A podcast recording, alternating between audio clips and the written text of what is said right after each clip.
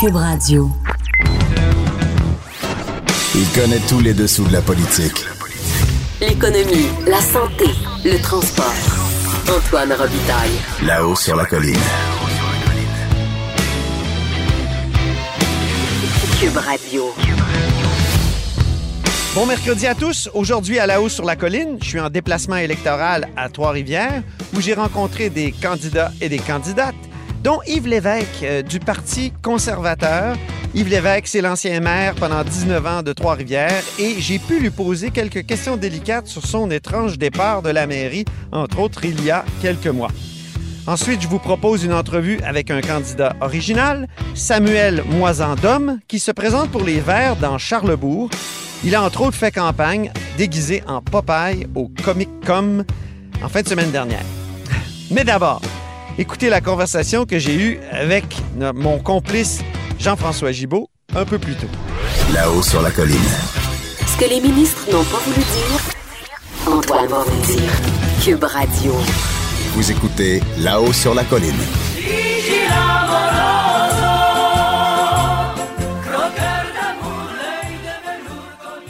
Alors, le compteur est en studio et moi, je suis sur la route. Euh, le compteur, évidemment, c'est Jean-François Gibault, le directeur de la recherche à QMI, mais surtout notre compteur, j'insiste. Bonjour, Jean-François. Ah, bonjour Antoine. Donc, euh, le, le campagne fédérale, ça se termine bientôt, bientôt, lundi prochain, dernière semaine. Toi, comme d'habitude, fidèle au poste, tu es sur le terrain. Euh, Aujourd'hui, à Trois-Rivières, où là, je crois qu'il y a une lutte à trois à Trois-Rivières, parce que les conservateurs sont encore là, puisqu'ils présentent l'ancien maire Yves Lévesque euh, que tu as rencontré. Oui, c'est une des trois personnes que j'ai rencontrées aujourd'hui. Puis je voulais venir dans Trois, dans Trois-Rivières parce que ça commence à être une vraie bataille ici. Là. Le Bloc québécois, on sait, est en montée. Monsieur Lévesque, il paraît qu'il est en avance selon un, Main Street là, euh, qui vient d'être publié dans le Nouvelliste. Et moi, je voulais venir aussi à cause d'Yves Lévesque, qui est l'incarnation de la stratégie des conservateurs. Les conservateurs, dans cette campagne-là, ils se sont dit, on va gagner le Québec avec des vedettes locales.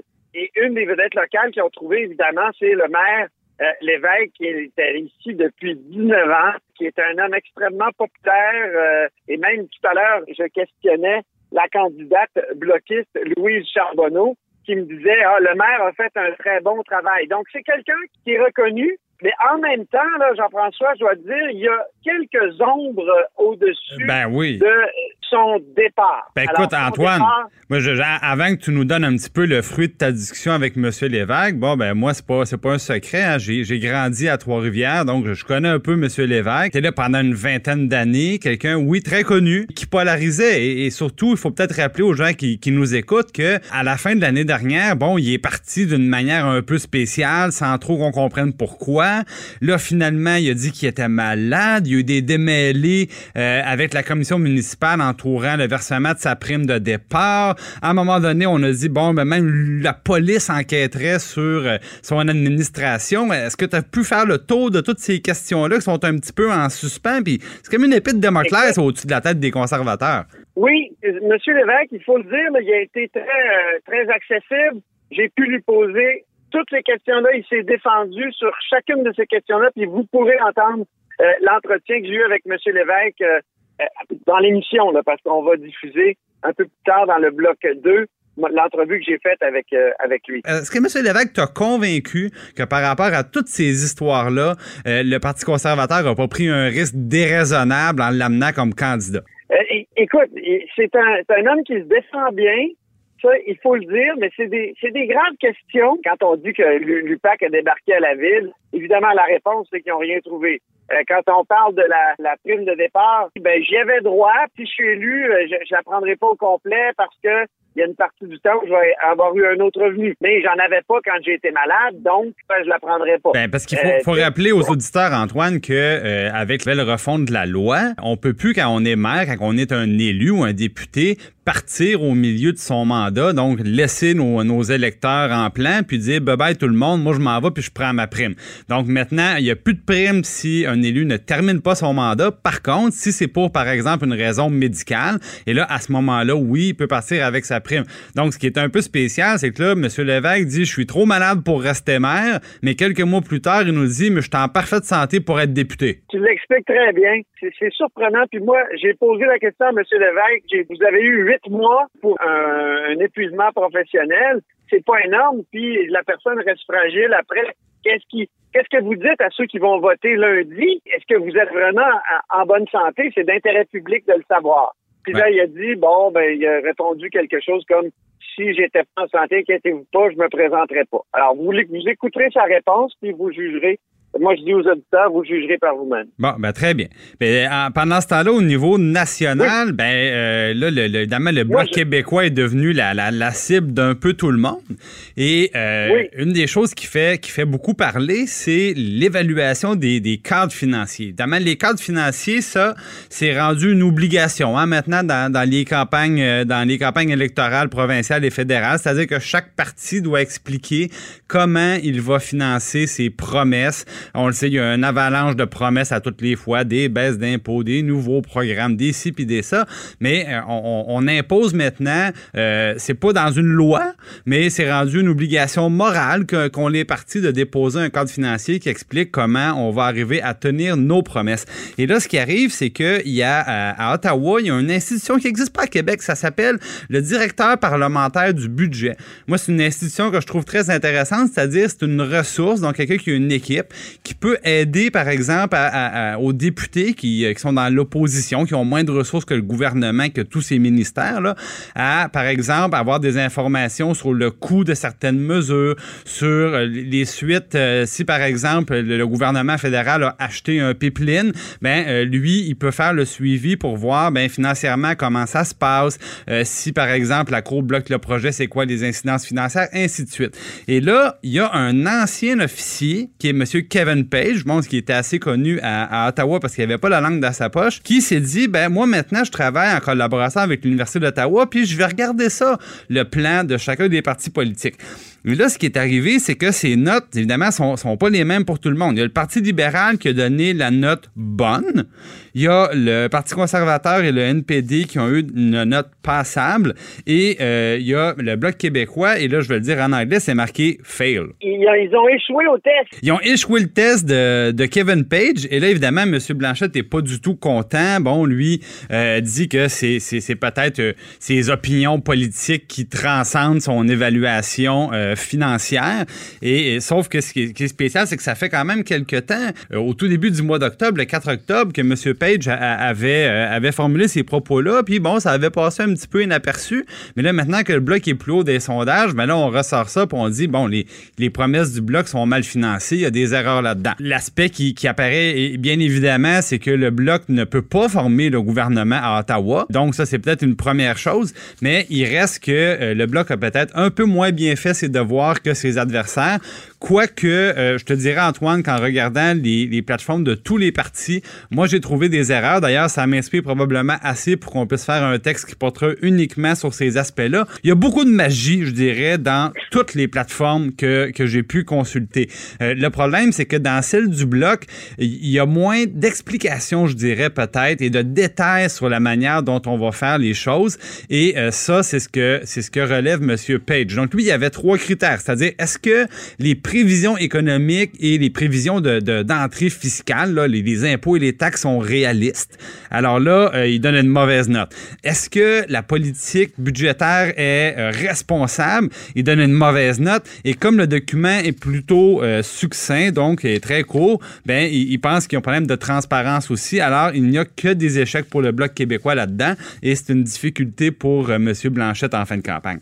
Heureusement pour, pour Yves-François Blanchette, que je veux dire, que c'est pas sorti avant les débats parce qu'il se serait fait ramasser. Ben oui, ça serait fait ramasser. Et ça serait fait ramasser. Mais bon, le, le, moi, je pourrais parler, par exemple, de, de ça. Tous les, tous les partis ont pris des promesses, par exemple, de dire Ah, ben, vous savez quoi, euh, on va arrêter l'évasion fiscale. On va arrêter les paradis fiscaux. On nous dit ça à chaque fois. Mais euh, le Ah caractère réaliste de ça, ben, euh, ça, c'est pas mal moins sûr. Donc, des fois, on peut donner plus d'explications, plus de détails. Ça veut pas dire que c'est réaliste. Comme par exemple, le NPD, ils disent on va taxer plus les entreprises, on va taxer plus les riches, on va taxer davantage les gains euh, que les gens réalisent souvent quand ils ont des produits financiers là, très, très haut de gamme, des gains à capital, des, des gains sur dividendes, des choses comme ça. Sauf qu'il y a aucune, il y a aucun scénario là-dedans qui dit mais est-ce qu'il y en a qui vont quitter? Est-ce qu'il y a des entreprises qui vont délocaliser? On n'est pas dans ce niveau de détail-là. Alors, euh, je pense qu'il y, y a un grand bout de magie dans plusieurs de, de ces cadres financiers-là,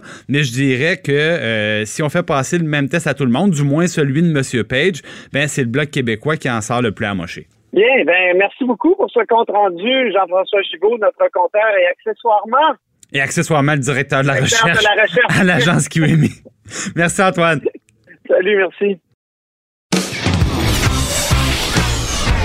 Là-haut sur la colline.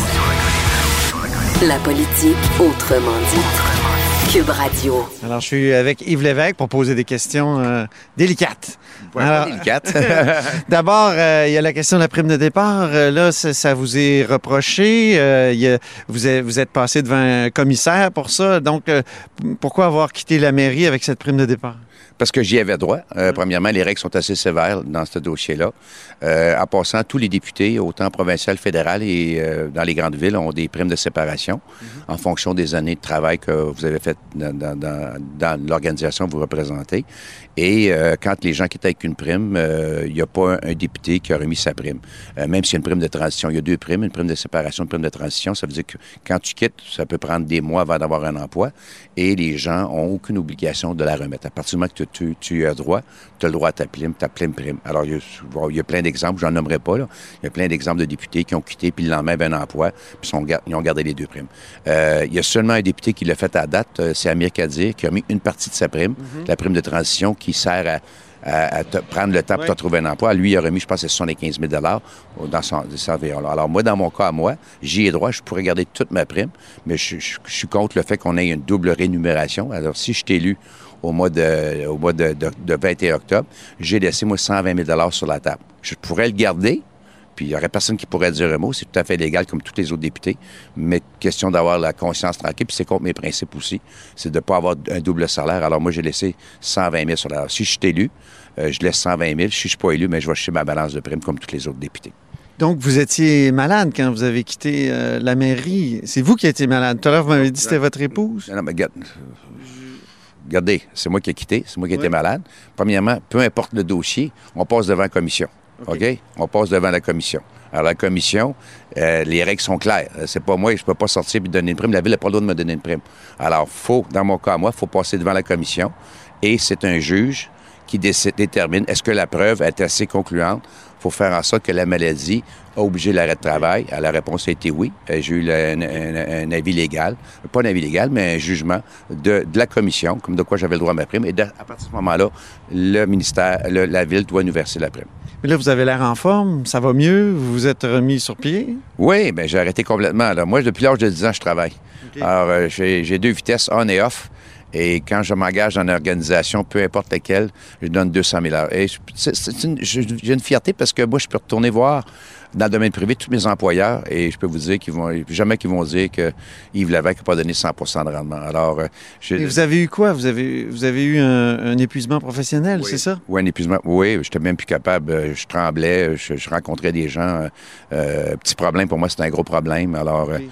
euh, je devais arrêter absolument. Sinon, euh, ça- sinon, on aurait pu frapper le mur. Alors, je veux pas aller dans les détails. Je pense que c'est privé, la santé. À partir du moment qu'on on, on- on- on, respecte les règles, encore une fois, Mais les gens vont voter, ils veulent savoir quand même s'ils votent. C'est comme quand on, embauche quelqu'un, ils veulent savoir si la personne est en forme. Là, Ben-. Donc, il faut en parler. C'est pour ça, c'est d'intérêt public, c'est pour ça que je vous, je vous pose la Mais question. si je me présente, je, je suis en forme. Alors, comprenez-vous, je suis en forme. OK? Alors, à moins qu'il y ait des gens qui auraient voulu que je reste malade longtemps ou que j'aille le- Peut-être qu'il y a des gens qui auraient aimé ça que j'ai le cancer puis je ne revienne pas. Alors, moi, quand j'ai des gens autour de moi qui tombent malades, je suis bien content qu'ils reviennent en forme. Alors, euh, moi, quand les gens tombent malades, j'ai un grand respect. Oui. Puis, je, je- je suis très content de les voir revenir euh, sur le plancher des, de- des vaches, comme on pourrait dire.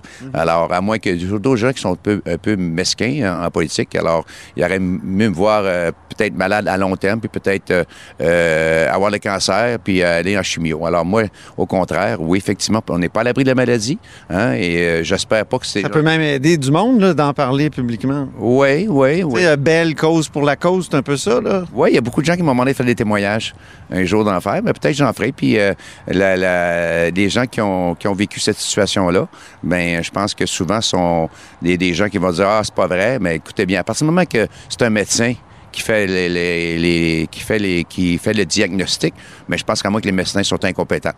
Mais moi je peux vous dire mon médecin est très compétent euh, et euh, il est puis même j'aurais dû arrêter avant. En toute honnêteté là, euh, le, le mot d'ordre avait été donné d'arrêter euh, au mois de mai.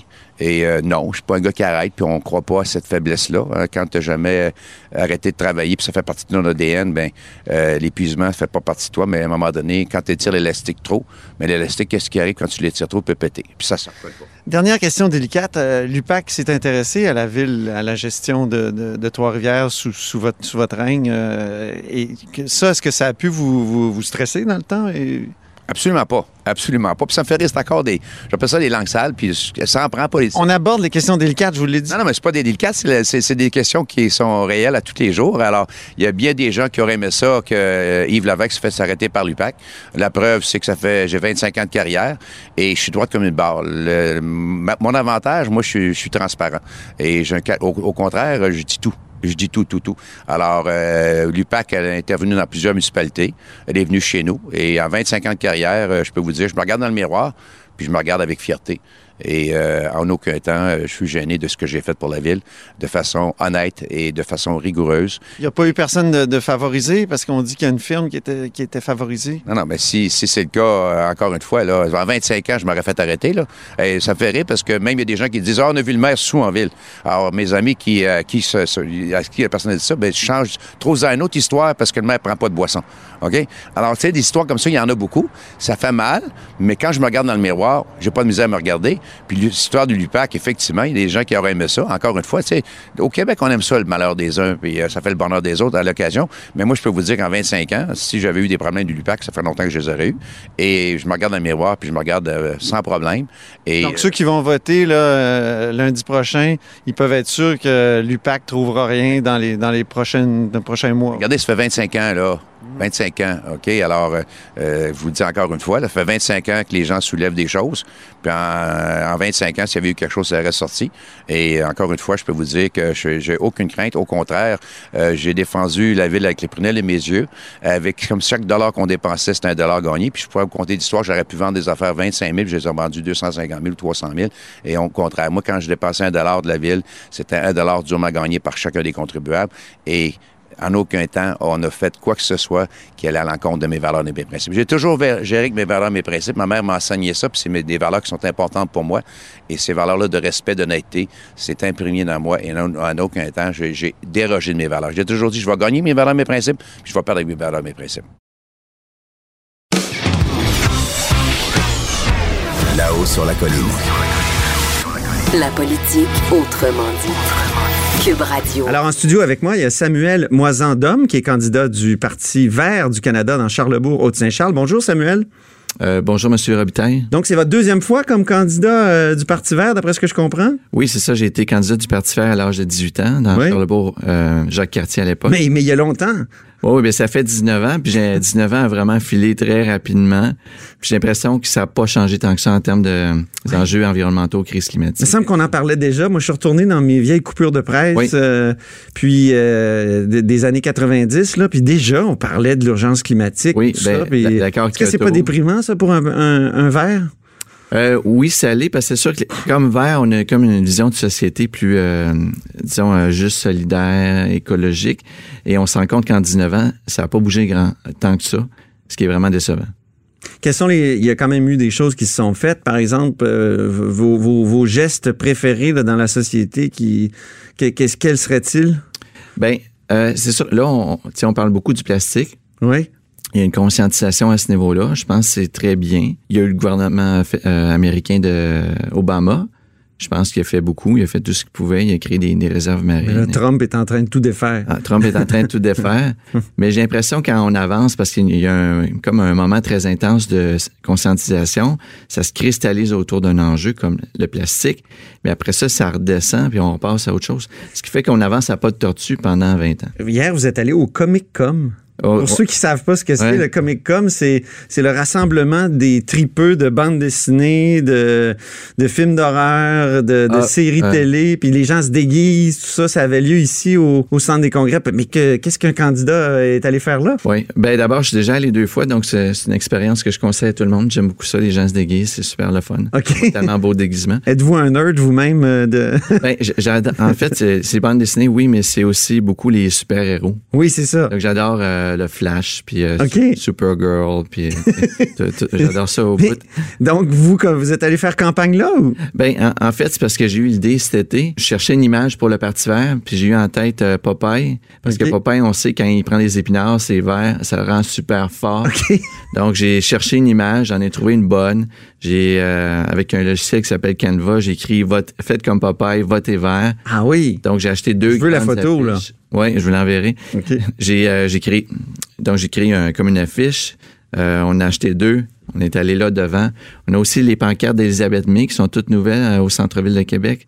Euh, vraiment très belles. Puis c'est comme un dessin, donc ça fit vraiment bien aussi. avec- Certains disent ça fait un peu grano, euh, flower power, années, années 70. Ça se peut, mais euh, je pense que c'est un parallèle qu'on peut faire en fait. Pas le parallèle exact, mais c'est avec euh, Obama. Obama aux États-Unis, il y, en a qui ont fait une, une genre d'affiche aussi. Oui. Il y a des, des, des, des couleurs euh, Vive. vives, euh, en tout cas, mais qui rappelaient un style d'une certaine époque. Je dirais que c'est comme un beau retour en arrière, un beau clin d'œil. OK, très bien. Donc, euh, parlez-moi un peu de votre parcours, parce que vous êtes philosophe. Parlez-moi de votre parcours. Oui, ben ça, j'ai fait un baccalauréat à l'Université de Waterloo en philosophie. En fait, c'est- pas vraiment parce que c'est une passion, mais c'est plus parce que j'avais un cours de philosophie au cégep dans lequel il disait que si on voulait vraiment apprendre à, à bien raisonner, développer de bons arguments, trouver les failles, euh, d'étudier la philosophie ou les mathématiques ou l'ingénierie. J'ai oublié les maths puis l'ingénierie parce qu'il y a trop de chiffres. Donc, j'étais allé plus côté philosophie. Bon. Euh, mais ma vraie passion, c'est les enjeux publics, c'est les politiques gouvernementales, comment on peut les améliorer. Mhm. Et grâce à un autre verre, lorsque j'étais à Waterloo, je, je savais pas quoi étudier après mon bac. Il m'a conseillé euh, d'étudier l'administration publique. Moi, je Ah. pensais que c'était pas de gestionnaire, c'est pas ça que je voulais. Mais j'ai suivi son conseil. C'est exactement ça que je cherchais. Bon. J'ai fait donc une maîtrise en administration publique à l'Université de Carleton à Ottawa. Là, ce qui est fascinant, c'est que vous travaillez comme conseiller en gestion des risques liés au projet et à la fraude pour le gouvernement du Québec, Oui, euh, c'est beaucoup. au ministère de la Justice. Oui, beaucoup les risques organisationnels euh, pendant 4-5 ans, avec les risques euh, liés à la gestion d'un projet pendant 4-5 ans. Euh, risque de fraude, pas récemment, mais j'ai quand même travaillé là-dessus pendant deux ans. Là. Disons, c'est une... Comment on voit ça, les risques de fraude dans un projet euh, en amont, là? Ben, en, en fait, on essaie de l'appliquer dans un projet, mais c'est pas nécessairement tant dans un projet, c'est plus au niveau de l'organisation, OK. tous les processus, les, les, euh, les valeurs politiques internes et tout ça, les, les contrôles qu'on met en place pour réduire euh, le risque de fraude. Parce que la fraude, en fait, il y a trois éléments. là. Mais comment on l'aperçoit, les, comment on perçoit les risques de fraude? Ouais? Les trois éléments, vous dites? Oui, ben c'est sûr qu'il y a une banque de, j'appelle ça des libellés de risque, là, euh, potentiels qu'on peut regarder. OK. Mais ce qu'il faut comprendre, c'est que la fraude, il y a, il y a un, tri- on appelle ça le triangle de la fraude, il y a trois éléments pour que ça se produise. On va prendre le cas de Mme Thibault, là. Lise Thibault. Madame Thibault, donc l'ancienne euh, lieutenant-gouverneur du Québec. Oui, oui, oui, c'est un très bon exemple. C'est que euh, d'abord, il faut une motivation. Donc, dans son cas, ben, il y a de l'argent, acheter des cadeaux pour sa fille, etc., pour son garde du corps. Euh, il faut une opportunité. Donc, une opportunité à exploiter, il y a des failles qu'on peut exploiter. C'est ce qu'elle a réussi à faire parce qu'au niveau des contrôles comptables, c'était pas très serré euh, de la part du gouvernement fédéral. Mais finalement, l'ingrédient clé, Ouais. c'est ce qu'on appelle la justification ou la rationalisation. C'est qu'un fraudeur va rationaliser. Donc, pour lui, il ne fait rien de mal. OK. Euh, Madame Thibault, elle, dit- elle se disait, euh, je représente la reine, je suis la vice-reine, je suis pas fonctionnaire, j'ai le droit de faire ce que je veux. Bon. Donc, elle, dans sa tête, à elle, elle ne fait rien de mal. Ce qui veut dire que d'un point de vue légal, euh, criminel, c'est très dur à démontrer qu'il y avait une, une intention criminelle parce qu'un fraudeur, selon le triangle de la fraude, croit qu'il n'a rien fait de mal. Donc, Ah, pour prouver oui. que inconsciemment, quelque part, à un moment donné, il réalisait que c'était mal ce qu'il faisait. Mais ça fait que c'est difficile à, à prouver. Mhm. Je pense que c'est une faille dans les lois criminelles qu'on a actuellement, c'est qu'on cherche à démontrer que la personne savait, euh, était convaincue que c'était mal, quand en fait, avec le triangle de la fraude, ce qu'on dit, c'est qu'ils rationalisent. OK. Mais des entrepreneurs qui ont, par exemple, euh, demandé des extras euh, en Ouais. trop euh, au ministère des Transports, ils savent qu'ils font quelque chose de mal, non? Ben, c'est parce qu'à mon avis, même ceux qui font partie du crime organisé, Oui. Qui euh, vont aller jusqu'à tuer, euh, etc. Dans leur tête, je pense la plupart du monde, dans leur tête, ils se disent qu'ils sont des bonnes personnes. Ah oui. C'est très dur pour tout le monde de dire je suis une mauvaise personne, donc je devrais aller voir un psychologue. OK. T'sais. donc, euh, même les, les plus grands criminels, euh, Al Capone, etc., ils- tu sais, ce qu'ils faisaient, là, c'était pour le bien public. C'est ça. Où il va de l'argent au gouvernement, ben, c'est ben, le gouvernement, de toute façon, il me va de l'argent. Bon.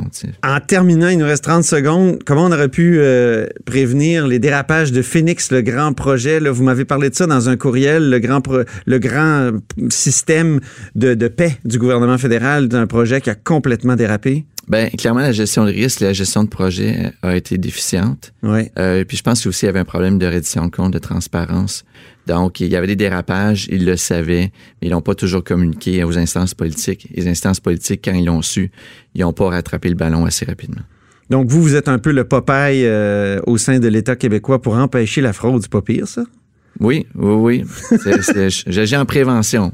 Je peux éviter que ça arrive. C'est bien.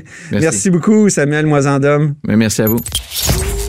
Pour écouter cette émission, rendez-vous sur cube.radio ou téléchargez notre application sur le Apple Store ou Google Play.